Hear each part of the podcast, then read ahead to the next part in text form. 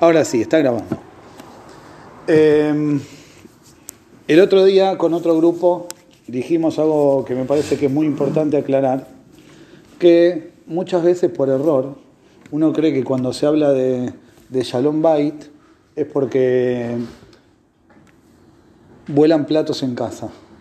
Entonces si venimos a un shiur de Shalom Bait, es como que me cuelgo el cartel, como el que dice no quiero ir al psicólogo, ¿por qué no quiero ir al psicólogo? Porque no estoy loco. Entonces, que no quiere ir al psicólogo, pues no se quiere colgar el cartel de loco, entonces no quiero ir a un shiur donde quizás hablemos temas de Shalom Bait, porque es como que me estoy colgando el cartel de que tengo algún tipo de problema con eso. ¿Está bien? Y explicamos que el concepto de Shalom, la idea de Shalom, más allá de la traducción literal de paz, tiene que ver con algo Shalem, algo que está completo, perfecto, pleno, con el Shelemut. Entonces, cuando nosotros hablamos de Shalom Bait, no es buscar una forma o tratar de generar una, una receta para evitar conflictos. ¿Está bien? Eso tiene que ser el, el, efecto secundario, la ventaja secundaria que viene con esto. Cuando hablamos de Shalom Bay, lo que tendríamos que buscar es ver qué es todo lo que tenemos que hacer para aprovechar realmente lo que es la vida de pareja compartiendo juntos. Ese es el secreto de Shalom Bait. No evitar lo negativo, sino buscar generar algo positivo. Esa es la esencia. Y si uno lo mira desde ese lado, lo entiende de otra forma y entonces pone las energías en lo positivo, en generar, en buscar armar algo, en lugar de tratar de evitar eh, complicaciones. Ese, como dijimos, es una ventaja secundaria. El Pasuk nos dice que cuando Borelam creó a Adama Rishon, lo creó Zahar un Kebaberam, hombre y mujer. ¿Sí? La Gemara dice que la persona que no está casada, Enonikra Adam, no se considera persona. ¿Por qué no se considera persona? Porque el Pasuk dice que Borelam nos creó hombre y mujer. Entonces, hasta que no nos completamos, los dos, no somos Adam. Estamos los dos incompletos. Recién cuando se forma la pareja, uno realmente puede decir, bueno, estoy completo. ¿Cuál es el secreto de ser Adán? ¿Para qué uno es Adán? ¿De dónde viene la palabra Adán? De Adama, ¿está bien? El Pasuk dice que Borlam creó al ser humano a Farmina Adama, polvo, tierra de, de, de la Adama, de la tierra. ¿Cuál es el secreto de la Adama? ¿Para qué sirve la Adama? ¿Qué hace la tierra? Da frutos. Pero, ¿qué hace falta para dar frutos? No da frutos solo. Hay que trabajarlo. ¿sí? La tierra, lo que nosotros le pongamos, lo va a hacer crecer, germinar, crecer, desarrollarse hasta que termine dando frutos. Esa es la característica que marca lo que es la tierra, lo que es la Adama. Por el contrario del Adán, la Torah nos dice que Borlam creó a los otros seres vivos, a la Behemá. La Behemá, ¿por qué se llama Behemá? ¿Por qué la Behemá se llama Behemá? Qué buena pregunta. Dicen Jajamín, porque va ma. Behemá es va ma. El animal es lo que es. O sea, la Gemara dice, Yor beniomó karu y yor. El toro nace, cuando nace el ternero, ya es considerado un toro. ¿Terminó? Automáticamente. Ya está terminado. El ser humano, la persona, es Adamá. Es como la tierra. La tierra lo que nos enseña es la posibilidad del crecimiento constante, de que constantemente estamos en cambio, de que constantemente estamos buscando generar algo nuevo. Tenemos esa capacidad, tenemos esa posibilidad. Y Boreolam nos dice que para que el Adán, para que el ser humano se sienta completo y esté completo, tienen que estar estas dos partes, que ahora estamos en una mesa, en un lado del cuadrilátero y en otro lado del cuadrilátero, ¿está bien? Estamos en, en, diferentes mesas, pero en definitiva los dos somos una sola cosa. Y la idea es que entre los dos nos complementemos. Y las diferencias, la diferencia de lo que pasa afuera, donde se pregona ahora que somos todos iguales, es verdad, somos iguales, somos todos personas, igualdad de derechos, y está perfecto, ¿está bien? Pero tenemos rasgos que nos distinguen como hombre y como mujer. Somos diferentes. Tenemos que saber reconocer y valorar ese hecho de ser diferentes, porque en esa diferencia está la colaboración y el poder potenciar al otro. Si fuéramos los dos iguales, ¿sí? las cosas tal vez fluirían, pero no habría un acercamiento en la relación. ¿sí? Somos iguales, tenemos los mismos gustos, compartimos lo mismo y todo va bien, la pasamos genial, ¿está bien? Pero no hay un crecimiento. Al ser diferentes, entonces es que yo tengo una forma de ver las cosas, él tiene otra forma de ver las cosas y entre los dos tenemos que buscar el acuerdo, ese punto intermedio donde realmente logramos entender qué es lo que se espera de nosotros. Ese es el secreto del Shelemut, del Shalom Bait. Reconocernos, reconocernos como distintos y reconocer que la diferencia que hay entre cada uno de nosotros es lo que nos permite ser esa Adamá, ese suelo fértil donde uno se va trabajando, va trabajando sus cualidades, aprendemos a brindarnos al otro, ¿sí? aprendemos a dejar de mirar nuestro ombligo, si podemos, ¿está bien? Aprendemos a dejar de mirar, los hombres lo entendieron, aprendemos a dejar de mirar nuestro ombligo y empezamos a pensar y preocuparnos por otra persona, que esa es la esencia, ese es el objetivo de la creación del ser humano. Borelán cuando crea a Adama Rillón. Adama Rillón, dicen Jajamim, según una opinión en el Midrash, el hombre y la mujer éramos un solo cuerpo, pero uno estaba mirando hacia un lado y el otro estaba mirando hacia el otro. No quiero hablar de quién estaba delante y quién estaba detrás, no voy a entrar en esos temas. Pero uno miraba para un lado y el otro miraba para el otro. La grandeza del ser humano, Borolam dice, el celo Ezer Kenegdo, para que el ser humano se pueda desarrollar, necesito que el Ezer que la esposa, que la mujer esté kenegdó, estén frente a frente. ¿Por qué? Porque cuando están frente a frente, ahí es que cada uno puede entender este mensaje de que no me miro a mí, miro al otro. Veo qué es lo que puedo hacer por el otro, veo cómo me puedo brindar por el otro. Y eso es lo que genera nuestro crecimiento como personas. Cuando nosotros podemos salir de nuestro punto, de nuestra baldosa, de nuestras cuatro paredes y estar atento a las necesidades de otro, es que realmente nos realizamos como personas. ¿Por qué? Porque cuando Borolam crea al ser humano, estaba, como me gusta decir a mí, feliz, alegre, contento en la oficina, con el aire acondicionado, viendo qué camiseta iba a usar Messi. Está bien, bueno, igual Dios ya sabía. Está bien, pero estaba relajado y estaba feliz y no tenía ningún tipo de necesidad de crear un mundo. No lo necesitaba. ¿Por qué Dios creó un mundo? El Pasuk dice, Olam Gesed Ipane. Boreolam creó el mundo para hacer Gesed, para hacer favor. Como Boreolam, como Dios, es la esencia de la bondad, si no tengo en quién volcar todo eso bueno que tengo para dar, me siento incompleto. Entonces, entre comillas, Cabiajol, Boreolam tuvo la necesidad de crear un mundo de crear un ser humano. ¿Para qué? Para brindarnos, para darnos todo lo que Él realmente puede dar. Cuando nos crea a nosotros, cada uno de nosotros tiene una chispa, cada uno de nosotros tiene la esencia de Boreolam. Esa esencia de Boreolam nos exige no estar encerrados en nosotros, sino poder brindarnos a los demás.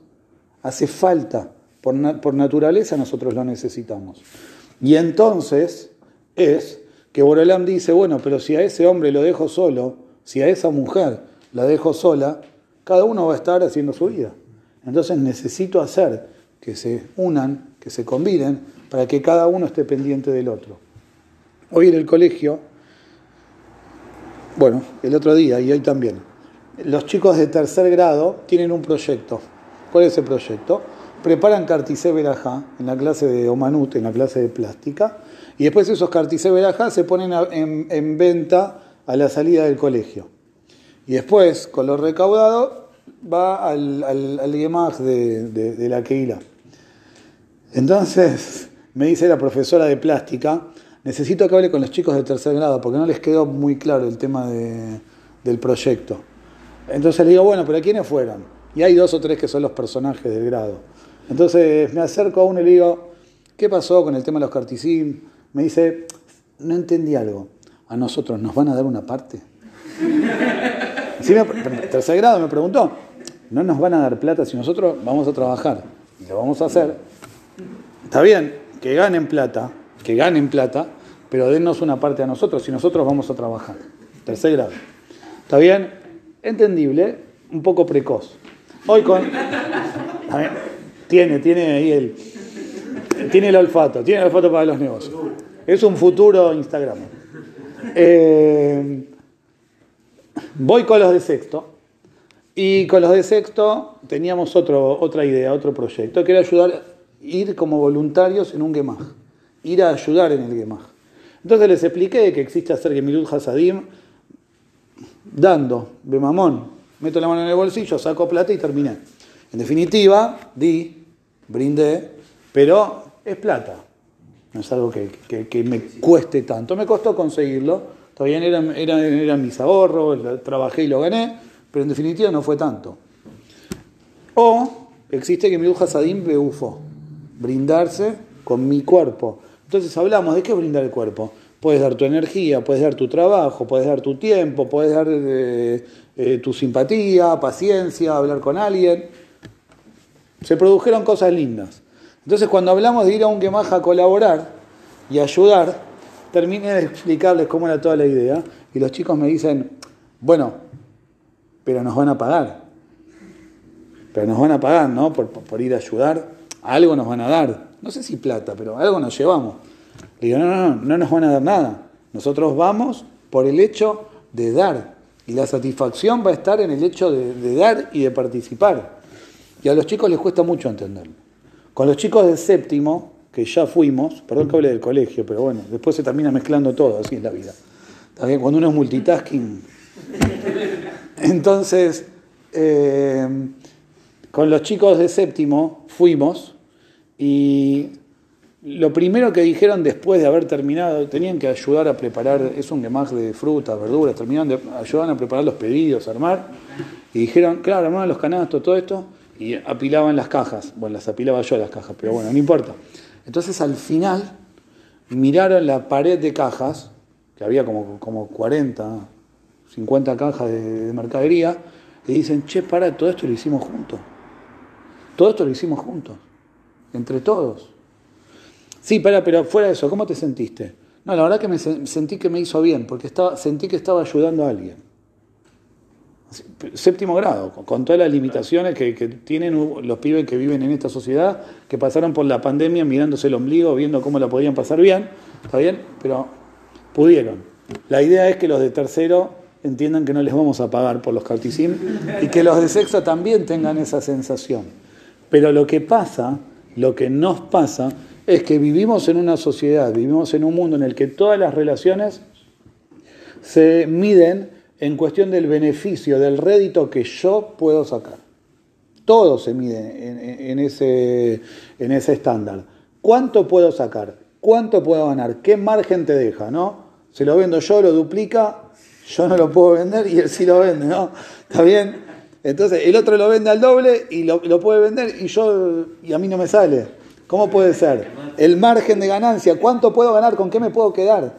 Y justamente la filosofía de la Torá y el secreto de esta Adamá, de este suelo fértil donde se permite desarrollar el ser humano, donde podemos desarrollar una relación, donde logramos el Shalom Bait, la perfección, ese Shelemut, esa plenitud, esa integridad, está en no pensar en mí, sino mirar hacia afuera, tener ese Ezer Kenegdo, ser ese dúo donde nos miramos frente a frente. No hay uno delante y uno detrás, uno mirando para un lado y otro mirando para el otro, sino que los dos nos miramos cara a cara y vemos qué es lo que podemos hacer por el otro. Ese es el secreto del Shalom Bait. Muchas veces, tristemente, nos pasa que como adultos pensamos como los nenes de tercer grado. ¿Está bien o no? Muchas veces nos pasa que en nuestras relaciones Estamos buscando constantemente, bueno, pero ¿qué me da? ¿Qué me llevo? No solo en la de pareja. Con amigos siempre está el que espiola y que se aprovecha de los demás, ¿no? Históricamente existió. El que laburaba por todos. Ah, conmigo todos quieren trabajar, pero cuando hay que salir no me llama nadie. ¿Está bien? Cuestiones sociales de, de adolescentes, no importa. ¿Sí? Entonces, justamente nos acostumbramos a vivir nuestra vida también de esa forma, donde constantemente estamos interpelando al otro a ver qué está dispuesto a hacer por mí, cuánto está dispuesto a sacrificarse por mí. Ah, pero yo por vos hago esto y vos por mí no estás dispuesto a hacer lo otro. O, no, pero yo la otra vez, yo la otra vez hice lo que vos me pediste y ahora que yo te estoy pidiendo que me hagas este favor, no. ¿Sí? Sacamos a relucir eh, los, los trapitos que quedaron guardados de alguna vez. Y esto es una enseñanza que me parece a mí es primordial, es central en lo que tiene que ver con el shalom bait, con la relación de pareja y con buscar la, la perfección en el sentido no de la exigencia, sino en el sentido de entender que esta es la única forma de disfrutar la vida. Cuando nosotros estamos pendientes de con qué nos podemos quedar, no disfrutamos, porque estamos todo el tiempo juzgando si los demás nos están dando lo que realmente querríamos recibir. Y siempre nos sentimos, como los demás no son perfectos, siempre nos sentimos mal, siempre nos sentimos insatisfechos. Pero si nuestra visión del mundo tiene que ver con brindarse, con dar a los demás, entonces yo no estoy pendiente de lo que recibo del otro. Yo no estoy constantemente pensando es en, bueno, pero el otro día le, le hice, el otro día le di, el otro día le dije y ahora ella no, o ahora él no. Sino que, bueno, está bien, ¿qué necesita? ¿Qué puedo hacer? ¿Lo puedo hacer? Dale para adelante, termina, no hay, no, hay pregunta. Una vez que ya lo hice, entonces es que entramos en este círculo virtuoso de ser Adamá, de ser suelo fértil y cada uno de nosotros empezar a, desarrollarnos. Muchas gracias, es un principio de mucho Bezrat Hashem, hay más bajo la punta del iceberg, ¿está bien? Pero bueno, de nuevo, gracias a todos por estar y viene el helado. No se vayan. Hay comida. ¿Está bien?